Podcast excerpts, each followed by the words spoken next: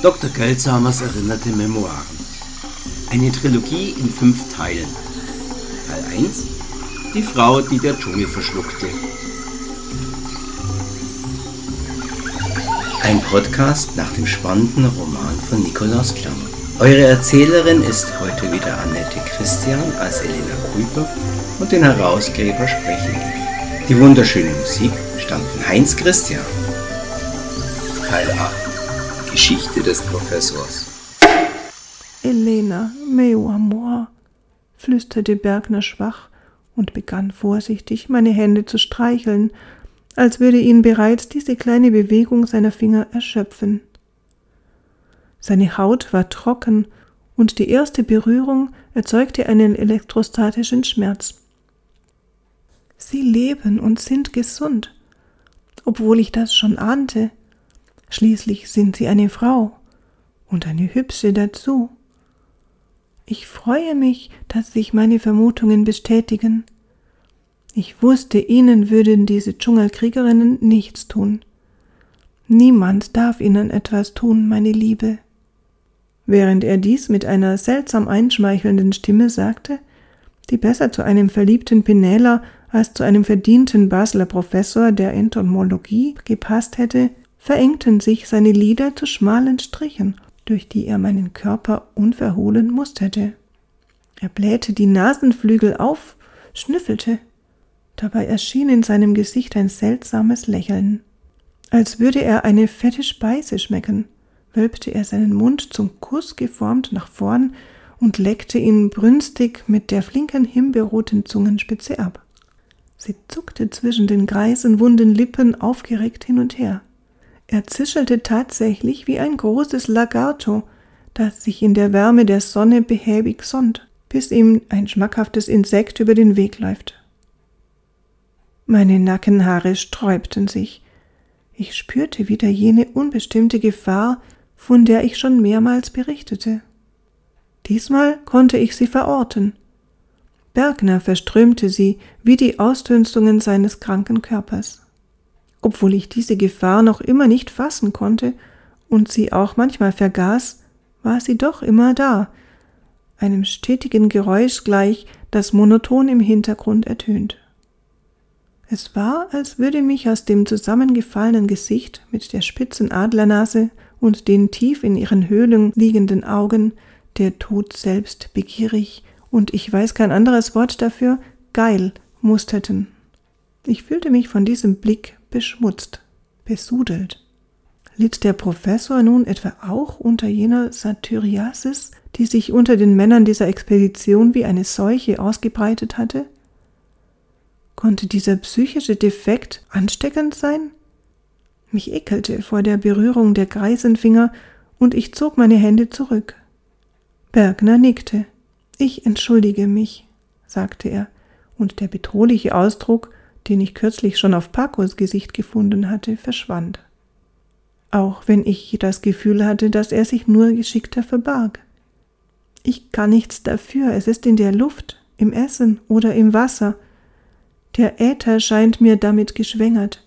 Ich kann dem nicht entkommen, obwohl ich ein alter Mann und wirklich krank bin. Er kicherte verlegen. Dann rutschte er plötzlich weg vom Gitter, wie in Panik. Ein Schatten war neben mir aufgetaucht. Es war Lokwi, die sich etwas gelangweilt neben mich gestellt hatte. Professor Bergner fürchtete sich vor ihr. Gleichzeitig begann er aber erneut mit seinem abstoßenden Zungenspiel. Er wirkte hin und her gerissen zwischen seiner Angst vor der zierlichen Etraquo und einer Begierde, die ich lieber nicht beim Namen nennen möchte. Ich wandte mich erschüttert an meine Freundin. Nicht Frau Bergneau ist sehr krank, sie wird bald sterben, sagte ich in ihrer Sprache und deutete über den Fluss in eine unbestimmte Ferne. Hoffentlich verstand Bergner nicht, was ich sagte. Er betrachtete mich zwar bei meinem Gespräch mit Lockwie interessiert, hatte aber offenbar das Idiom der Etraquo noch nicht erlernt. Bergneau trägt den gelben Tod in sich, bestätigte meine Freundin. Obwohl ich nur erstaunlich gesunde Frauen und Kinder gesehen hatte, waren auch in diesem Paradies Krankheiten nicht unbekannt. Offenbar gab es keinen Ort auf Erden, an dem sich der Mensch vor der Erbsünde und dem Zorn Gottes verstecken kann. Anmerkung des Herausgebers. Wie wahr! Niemand kann im Leben noch im Tode so weit reisen, dass der Herr nicht bei ihm ist. Sören Kierkegaard. Wahrscheinlich hatte der Stamm den Professor deshalb isoliert und seinen Käfig direkt ans Wasser gestellt. Lokis Worte bestätigten meine Vermutung. Der Fluss ist gut. Er wäscht die Kranken und manchmal schwimmt der gelbe Tod mit ihm davon. Aber Bergno meidet den Fluss. Wir können der Nichtfrau nicht helfen. Sag ihr, sie soll ins Wasser gehen und tauchen. Das wird sie gesund machen. Ihr Haupt machte mehrmals eine seltsame Bewegung von links oben nach rechts unten. Ein Zwischending aus Ja und Nein, ein Vielleicht. Ich ahmte ihre Bewegung nach. Vielleicht kann ich Bergno retten. Bei den Dingen dort in den Booten sind ebenfalls ein Heilwasser und kleine runde Nahrung, die ihr wie der Fluss helfen können.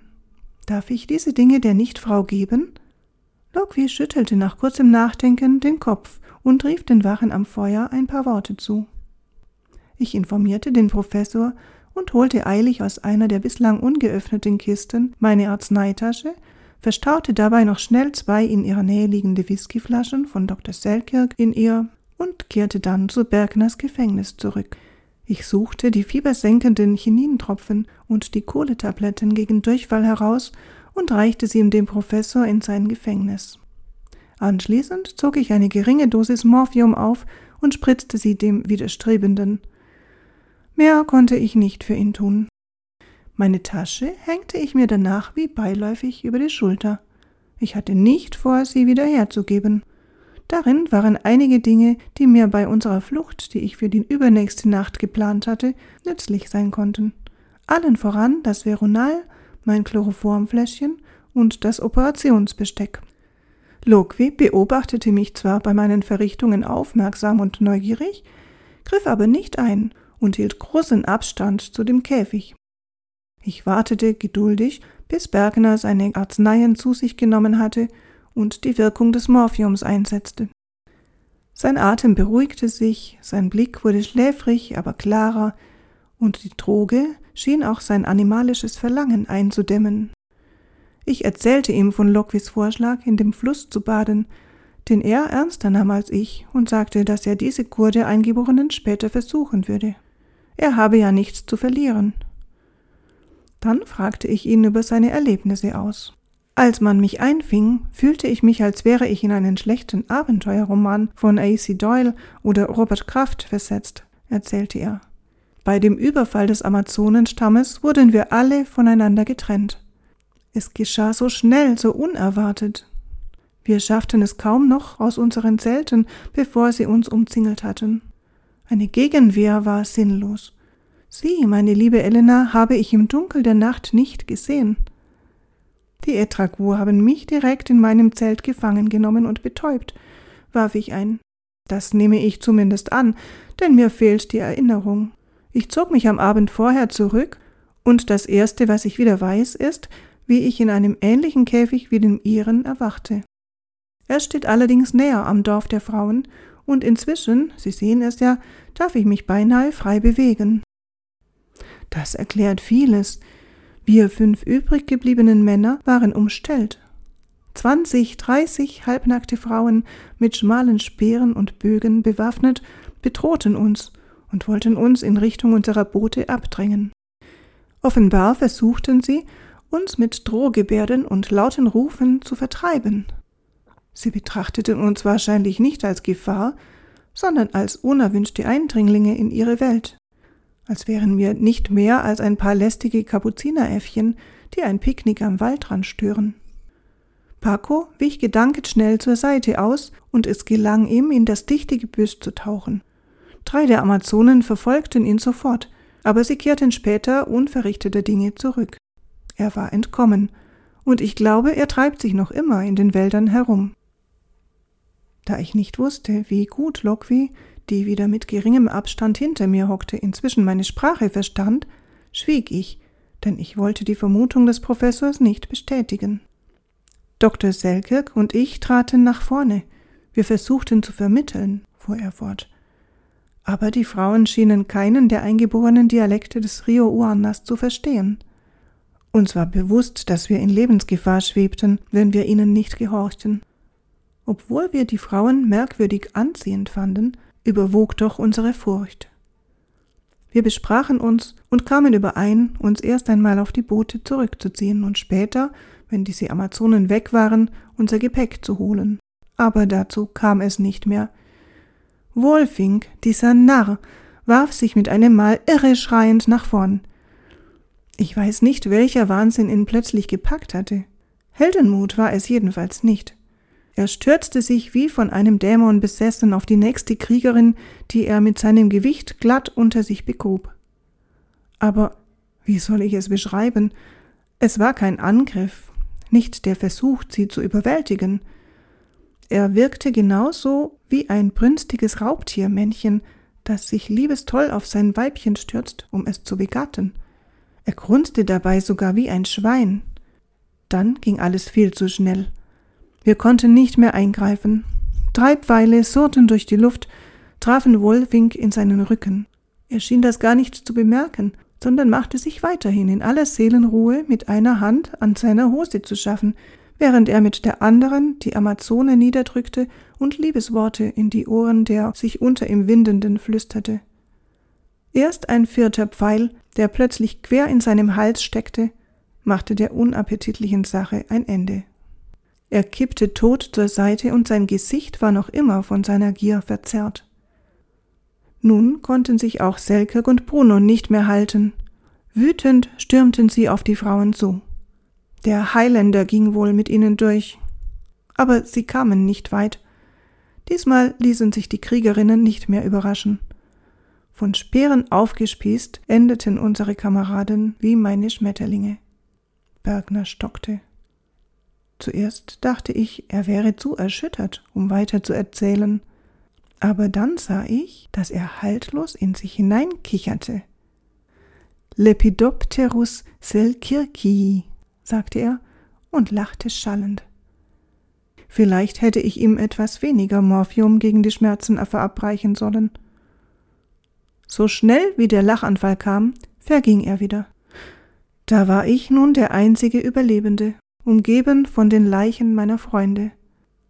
Ich fiel auf die Knie und ergab mich. Diese Unterwerfung rettete wahrscheinlich mein Leben. Was hätte ich auch anderes tun können? Obwohl sie mich auch reizten, diese knusprigen kleinen Kriegerinnen. Er begann wieder sein Spiel mit der Zunge, rutschte näher an die Gitterstäbe und versuchte eifrig nach mir zu greifen. Ich schlug ihm voller Abscheu mit einem Stock auf die Hände und er verkroch sich wieder in seinem Käfig. Wieder ruhiger geworden, erklärte er mir seine Sicht der Dinge. Er sagte Anmerkung des Herausgebers. Zu meinem Bedauern folgt an dieser Stelle wieder eine unerfreuliche, vielleicht die unerfreulichste Lücke. Auch wenn sie nicht allzu groß scheint, fehlen hier doch zwei volle Tagebuchseiten, in der Dr. Bergner, der Ärztin, offenbar einige wichtige Dinge zu berichten wusste. Wir können nur vermuten, welche fantasievolle Theorie der Professor aufgestellt hat, um das männerlose Leben des Stammes der Edraku zu erklären. Der nächste Eintrag von Frau Dr. Kuiper behandelt den Tag und die Nacht ihrer Flucht. Diese Aufzeichnungen sind glücklicherweise nahezu vollständig erhalten geblieben. Ich bin so aufgeregt und nervös. Mir gelingt es kaum, einen Gedanken aufzunehmen, ihn zu halten und auf das Papier zu bringen.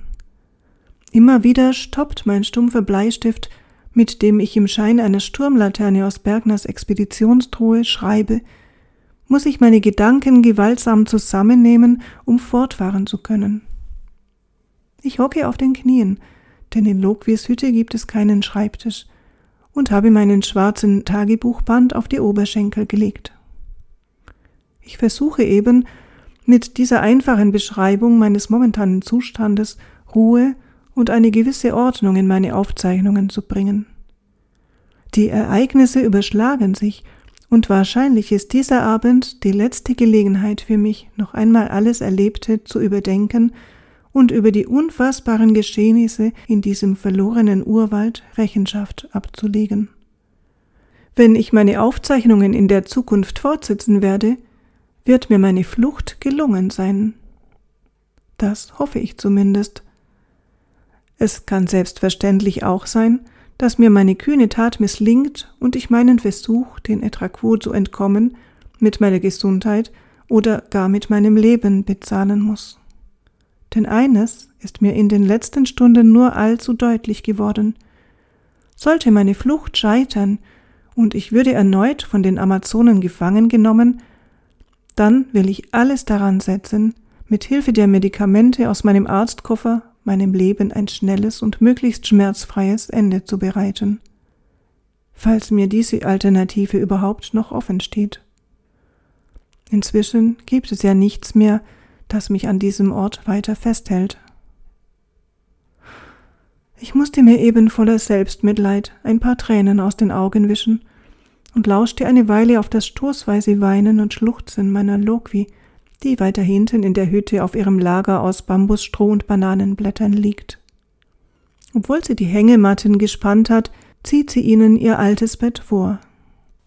Dann starrte ich eine Weile in die blakende Flamme der Öllampe, die ein paar Insekten attackieren, aber für sie von ihrem Glasballon geschützt unerreichbar ist. Trotz ihrer vergeblichen Mühen lassen sie nicht bei ihren unermüdlichen Versuchen nach, einen Weg ins Innere hinein zu ihrem sicheren Tod zu finden. Das Bedürfnis dieser Mücken und Falter, ihr kümmerlich kurzes Dasein noch in dieser Nacht zischend und stinkend in der Hitze der rusenden Flamme zu beenden, ist so stark, dass sie mich, die ich direkt vor der Lampe sitze und schreibe, kaum behelligen. So eng sind die Kreise, die sie um diese Verlockung drehen. Ich lebe mein Leben in wachsenden Ringen, die sich über die Dinge ziehen. Ich werde den letzten vielleicht nicht vollbringen, aber versuchen will ich ihn. Anmerkung des Herausgebers Rainer Maria Rilke, auch im Original in Deutsch. Dies war der neunte Teil von Die Frau, die der Dschungel verschluckte. Eure Erzählerin war Annette Christian. Den Herausgeber Gaetano Marini sprach Nikolaus Klammer. Die Musik komponierte Heinz Christian. Ihr könnt euch den vollständigen Soundtrack zu meinem Podcast auf seiner YouTube-Seite anhören. Die Frau, die der Dschungel verschluckte. Ein fantastischer Roman von Nikolaus Klammer. Überall im Handel als Taschenbuch oder als E-Book erhältlich. Wenn euch dieser Podcast gefallen hat, dann empfehlt uns doch bitte weiter und wenn er euch nicht gefällt, empfehlt uns trotzdem weiter. Bis nächsten Sonntag, euer Nikolaus Klammer.